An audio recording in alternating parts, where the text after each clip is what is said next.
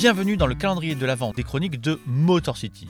Pendant tout le mois de décembre, ce sont les auditeurs du podcast qui viennent nous raconter pourquoi ils aiment cette franchise des Pistons, qu'ils soient fans de longue date ou qu'ils aient juste une affection particulière pour cette équipe.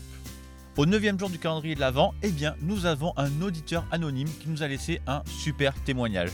Lui, il aime les Pistons parce qu'il les voit comme une équipe de rebelles, des joueurs qui ne se laissent jamais marcher sur les pieds et qui n'ont pas peur d'être crades et vulgaires quand il le faut.